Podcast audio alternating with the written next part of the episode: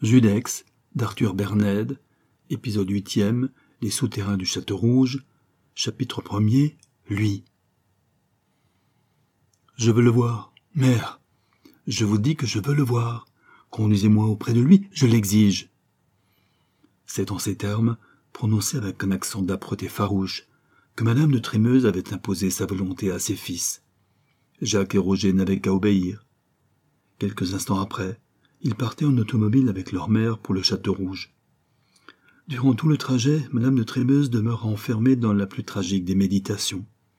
Ainsi, elle allait se trouver en face de cet homme, ou plutôt de ce monstre, qui, avec la cruauté d'un tigre, avait jadis si implacablement mis son honneur en pièces. Toutes ces idées de vengeance, un instant apaisées par le baiser si pur du petit Jean, l'empoignaient de nouveau.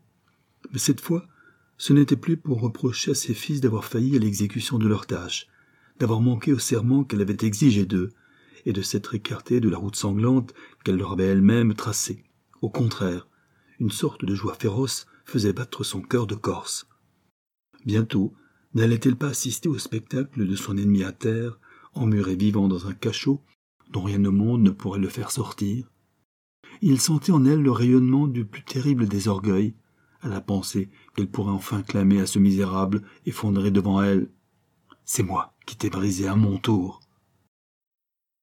Lorsque, au lointain, les ruines majestueuses du château, qui dominaient la vallée de la Seine, apparurent à ses yeux, un sourire étrange erra sur ses lèvres.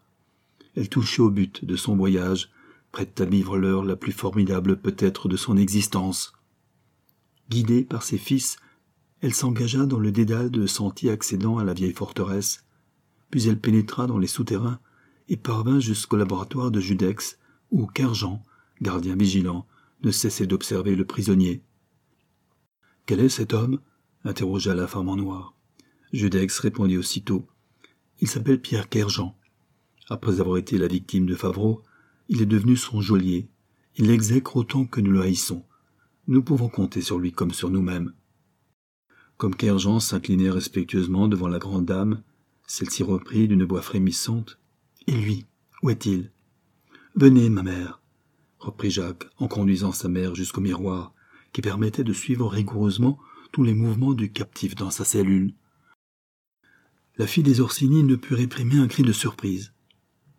Dans l'être tassé, recroquevillé sur lui-même et gisant sur un lit de sangle, il était impossible de reconnaître celui qui, quelques semaines auparavant, était encore un des maîtres de la finance, un des plus opulents marchands d'or de la capitale. Une barbe inculte envahissait son visage. Ses cheveux hirsutes retombaient sur son front. Et le costume de forçat dont il était revêtu achevait de lui donner une allure sinistre entre toutes.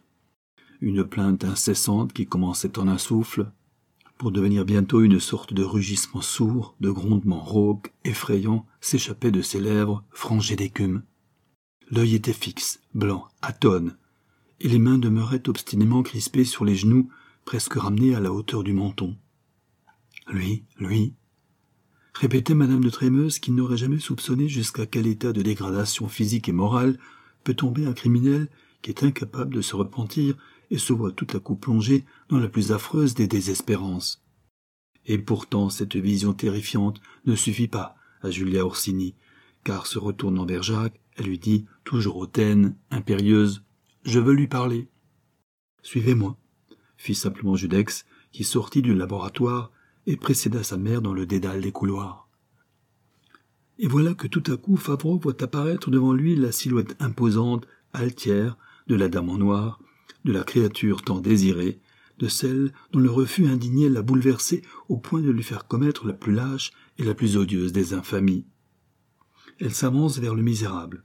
Ce n'est plus une femme qui parle, c'est la vengeance elle-même qui laisse tomber cette simple phrase qui résonne sous la voûte, comme un écho de justice suprême, comme une voix de l'au-delà. Favreau, me reconnaissez-vous? Le banquier lentement relève la tête, roule autour de lui des yeux hagards, un de sourire erre sur ses lèvres. La grande dame insiste. Favreau, regardez-moi bien. Je suis madame de Trémeuse. À ces mots, aucun tressaillement ne fait vibrer le misérable. Rien sur son visage ne révèle la stupeur, la colère ou l'épouvante. c'est toujours la même attitude, la même prostration, la même indifférence. Voit-il seulement celle qui l'interpelle et le contemple? Peut-être. Mais aucun souvenir ne s'éveille en son cerveau en loque. Ses mains abandonnent ses genoux. Il les ramène vers sa poitrine en une suite de gestes rythmés, similaires, tandis qu'il imprime à son buste un dodelinement régulier et qu'une sorte de bourdonnement nasillard accompagne cette atroce pantomime. Et voilà que tout à coup Favreau aperçoit un morceau de chaîne incrusté dans la muraille. En un geste saccadé, il s'en empare, il lui sourit, il lui parle, il le caresse. Il est fou, murmure la comtesse. D'un geste, elle indique à son fils qu'elle veut quitter la cellule. Elle regagne le laboratoire et, vaincue par l'émotion que vient de lui causer l'épouvantable scène, elle se laisse tomber sur un fauteuil, tandis que Judex, d'une voix respectueuse et tendre, lui demande Ma mère, ne sommes-nous pas assez vengés Mais la fille des Orsini ne répond pas. Elle songe. C'est que, pour la première fois depuis la mort de son époux, l'implacable femme, placée devant la réalisation de ses formidables desseins, vient de se demander si la vengeance humaine n'a pas ses limites. Mais deux visions se succèdent en elle. La première, le bourreau sans pitié, le maître chanteur féroce, l'assassin moral, avili dans l'abêtissement le plus absolu, sombrant dans le plus ignominieux des désastres. La seconde, l'être aimé, étendu dans son cabinet de travail, figé dans l'immobilité de la mort volontaire. Et cela suffit pour chasser de son cœur toute velléité de compassion, toute idée de miséricorde. Oui, le coupable expira. Il demeurera là, bête féroce enchaînée, jusqu'à ce que l'autre justice, celle d'en haut, décide que le châtiment doit finir.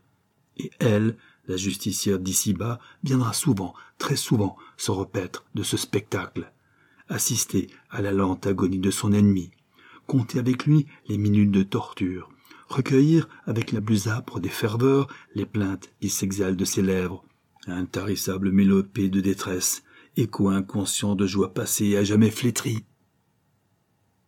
Madame de Trémeux se lève. Elle va retourner au miroir.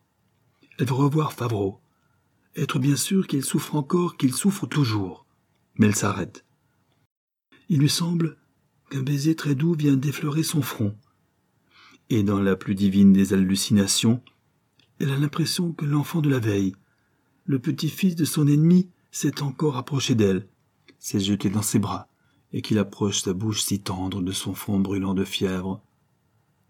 L'évocation de cette caresse enfantine, survenant au moment précis où elle ne pense plus qu'à se rassasier de sa vengeance, met en elle un trouble étrange. Cette maternité qu'elle n'avait jusqu'alors dirigée que vers la vengeance se réveille en une sorte de crise de mystique tendresse. Plus fort que la haine, un sentiment nouveau l'envahit, irrésistible et doux. Les beaux yeux clairs de Jeannot la poursuivent. Sa voix chante à son oreille. Voulez-vous m'embrasser, madame? Il se baisait. Elle l'a accepté. Elle l'a rendu. N'était-ce pas déjà du pardon? N'était-ce pas déjà une promesse? Un pacte entre elle et ce petit Des larmes montent à ses yeux. Son cœur ne bat plus de la même manière. Malgré cela, elle retourne au miroir, elle regarde Favreau, qui maintenant semble bercer un tout petit dans ses bras. Alors, vaincue, désarmée, elle s'en va vers Judex et lui dit d'une voix que son fils ne lui connaissait plus. On ne peut pas laisser cet homme dans ce tombeau.